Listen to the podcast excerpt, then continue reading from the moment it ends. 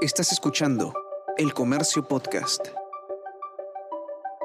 Hola, mi nombre es Bruno Ortiz y te doy la bienvenida a esta serie especial del Diario El Comercio que lleva el nombre de Me Quedo en Casa.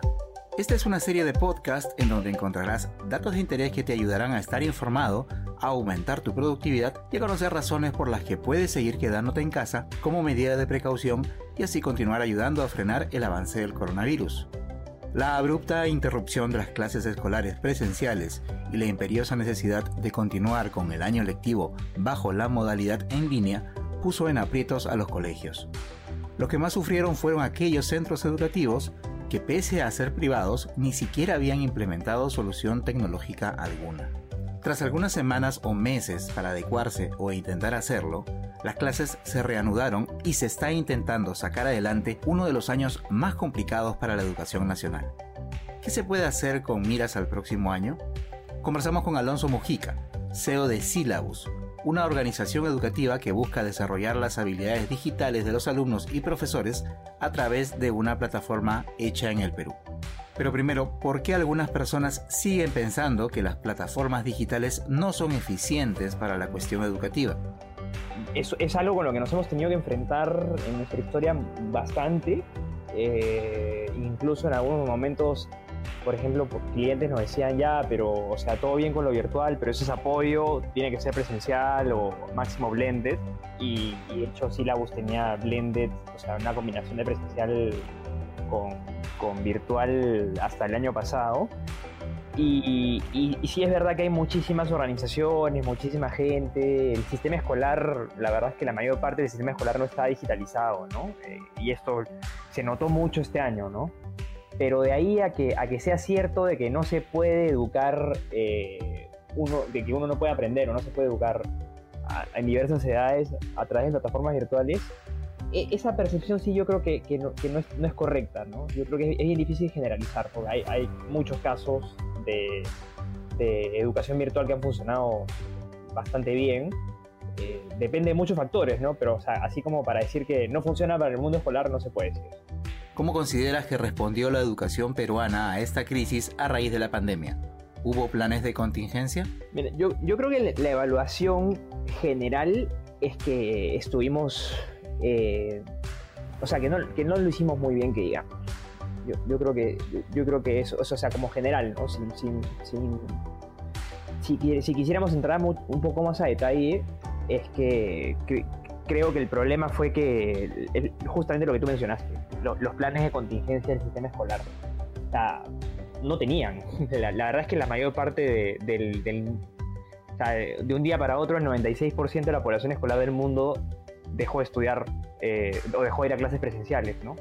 Eh, y esto se volvió un problema gigantesco para todo el sistema, ¿no? Entonces, imagínate, eh, el sistema escolar es uno de los que menos ha, ha, cambiado en los últimos años y que menos se ha modernizado, que seguía con calificaciones, no sé, tomando examen escritos y los profesores pasando las notas de, en el papel, después a otro cuaderno, después a otro cuaderno, después llevando ese cuaderno a, a un área de dirección donde consolidan las notas y recién ahí las ingresaban a una compu. Entonces, todo el papel y todas las, cosas que se hacían este, físicamente que, que, habían antes en el sistema, eso después virtualizarlo, eh, muchísimos alumnos y muchos padres y familia eh, entre marzo y abril eh, y hasta mayo, te diría yo, estaban bastante fastidiados con, los colegios, ¿no?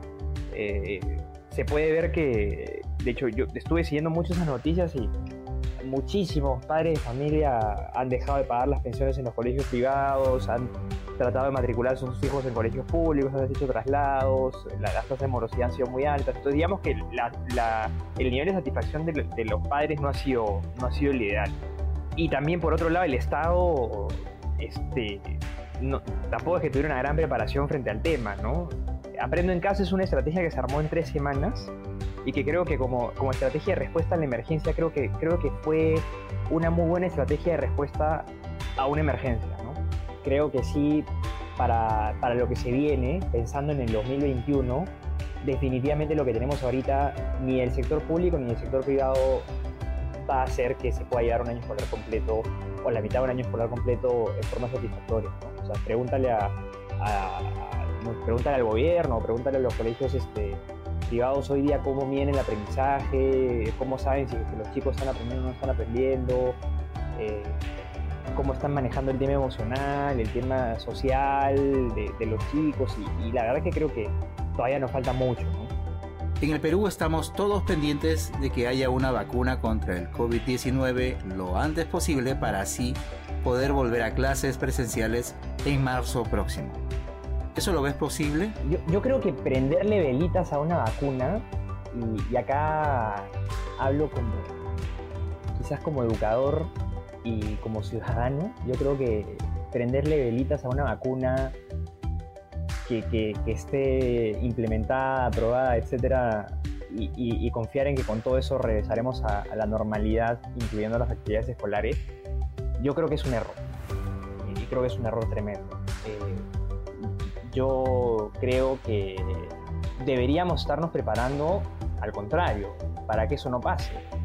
Eh, porque, o sea, la velocidad que está teniendo, digamos, como la ciencia para tratar de responder a esta situación, creo que es admirable, pero igual, o sea, igual hay procesos que no te puedes saltar. O sea, si hay algo que nos prueba, no sé, el caso de Teranos, es que, es que, es que no puedes estresar la ciencia a, un proceso ágil como, como el que puede tener una startup, no, no, es así, no funciona así. Digamos, como la agilidad y el Scrum no te van a dar los mismos resultados en, un negocio digital que en, vacunas, ¿no?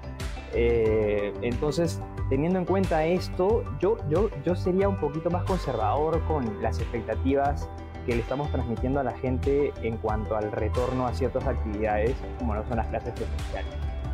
Eh, creo que el próximo año, y yo de hecho comparto esta opinión, he hablado con mucha gente de la comunidad educativa y, muchos opinamos que hasta julio no deberían haber clases presenciales, pero de ninguna manera, porque me, parece, eh, eh, me parece que las vacunas que se están haciendo no, no están contemplando a los niños este, necesariamente. Entonces, entonces este, y los niños por su naturaleza sobre todo los que están en primaria, este, se, eh, van acá, se tocan la cara, juegan acá, se, juegan a la chapada, se tocan entre ellos. O sea, ¿cómo, vamos a evitar que.? va a ser muy difícil controlar eso, ¿no? Entonces, este, y, no es tanto. O sea, la, tasa de mortalidad en los niños es, creo que es bajísima, pero no es tanto por los niños, sino porque después se llegan a su casa y contagian a los papás, contagian a los abuelos. O sea, eh, creo que, yo creo que con los protocolos que tenemos hoy y con el nivel de preparación que tenemos hoy, yo te, diría que definitivamente en marzo del 2021 no debería iniciar un año escolar,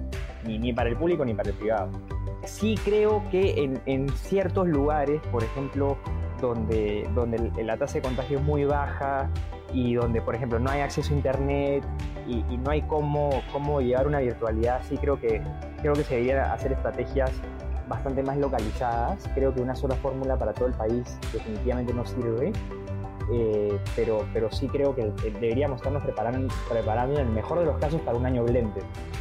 Eh, en el mejor de los casos, ¿no? Creo que una combinación donde, no sé, tercero, cuarto y quinto de media vayan dos veces a la semana al colegio, en ambientes muy reducidos, etcétera, eh, porque también en secundaria hay laboratorios, hay cosas que no, no se pueden hacer virtualmente. Entonces sí creo que por un tema formativo y para tratar de darles la experiencia lo más parecido posible a lo que sería un año normal para los chicos de cuarto, de quinto, sí creo que podrían generarse ciertos espacios con un nivel de, de, protocolos tremendo, ¿no? Pero, pero de ahí a decir la normalidad va a volver y eso no, no estoy de acuerdo. O sea, como, ni como educador, ni como persona que está en tecnología, no, la verdad es que no estoy de acuerdo. ¿En qué se debería concentrar el gobierno para manejar mejor esta situación con la educación nacional? ¿Qué deberían estar haciendo ahora los colegios? Creo que el, gobierno, yo creo que el gobierno debería estarse concentrando en, o sea, digamos el Estado debería estarse concentrando en tratar de cerrar las brechas de conectividad y esto va a costar mucho, pero de alguna forma eso se debería estar buscando hacer de conectividad y de equipamiento. Este, creo que lo de las tablets es un buen esfuerzo, pero, o sea, a mí me, cuesta muchísimo producir contenido por tablets y me cuesta muchísimo aprender por una tablet. Entonces, eh, y, tengo varios años usando tecnología, hasta, hasta vendí tablets en mi carrera. Entonces, no, me imagino cómo sería eso para un niño, digamos, como, imagínate, yo nosotros enseñamos programación, imagínate programar una tablet debe ser dificilísimo, ¿no? O hacer matemática en la tablet. Entonces, creo que, creo que las tablets no son necesariamente la mejor respuesta, por ahí que es equipamiento. Y, pensando que, que, esto debería ser también para los chicos de, de, los colegios más chicos, como dices tú, me parece que, tratar de alguna forma de, equipar más las casas sería una excelente alternativa. Eh, creo que también había que hacer una gran, una gran inversión, grande en macro y obviamente en los colegios, los colegios este, que son más chicos creo que deberían priorizar eh, capacitar a los docentes. Creo que el tema de capacitación docente eh, para que ellos puedan a cada rato veo noticias de, profesores que están renunciando por, por, internet, que le están gritando a los alumnos y todo. Y esas noticias, digamos, como que se hacen virales por, lamentablemente por la naturaleza de las redes sociales. Pero yo creo que en general los docentes son los que han puesto la, la, cara en, para afrontar esta, esta situación con muy poco respaldo, muy poca preparación del sistema educativo, ¿no? Entonces creo que, creo que a los docentes hay que darles una mano. Este, en ese sentido. Creo que hay, que hay que invertir en capacitarlos. Veo muchísimos colegios que están tratando de crear sus propias plataformas y la verdad que creo que ahí están subestimando lo que es crear una plataforma. yo te digo, tengo cuatro años creando plataformas, estamos en la cuarta versión, hay, somos no sé, seis, ocho personas trabajando, multidisciplinarias, trabajando en, generar todo el tiempo una mejor experiencia.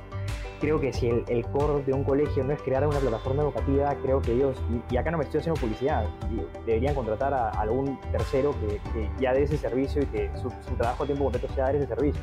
Y no tenemos por qué ser nosotros, creo que podría ser cualquier organización que, genere plataformas educativas y que tenga experiencia en esto, eh, pero sí creo que deberían buscar aliados tecnológicos para el tema de las plataformas.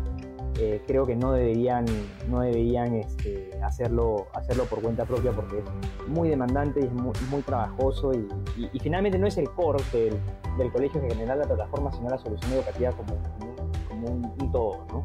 Y sí creo que deberían estarse preparando en general para, para, para un año, en el mejor de los casos, blended una última cosa que también me parece que los colegios chiquitos deberían hacer, y esto sí no creo que sea solamente para los chiquitos, sino para todos en general, grandes, chiquitos, estatales, todo, eh, es eh, muchísima más comunicación, muchísima más como sensibilización con los padres de familia.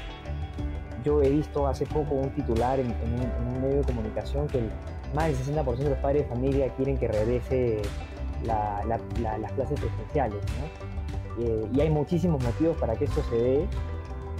Para empezar, no sé, todos estamos trabajando en la casa y los niños están dando vueltas por la casa, no hay suficientes equipos en la casa, el ancho de banda, o sea, hay, muchísimas razones para las cuales este, quisiéramos que los, chicos traten de regresar a la normalidad, pero creo que hay más razones para que no regresen a, las clases presenciales que para que regresen, en, mi opinión, eh, como, como educador, ¿no? Entonces ahí creo que creo que los colegios deberían hacer un trabajo mucho más fuerte en, sensibilizar y en, visibilizar eh, lo que están haciendo, lo que se viene y, quizás consensuar eh, soluciones en conjunto, ¿no? Creo que ahí, hay, una, tarea pendiente, ¿no? Porque en general los padres de familia no han estado, no han estado contentos este año con cómo se han dado las cosas en el sistema educativo. Creo que eso habla muchísimo, de, más, muchísimo más de lo que no se hizo de que lo que se hizo. Hasta aquí hemos llegado con el episodio 48 de la serie Me Quedo en Casa, un conjunto de podcasts producidos por el comercio que busca brindar información de interés y darte nuevos motivos para permanecer en tu hogar y así ayudar a seguir frenando el avance del coronavirus. Mi nombre es Bruno Ortiz y nos escuchamos pronto. Esto fue Me Quedo en Casa.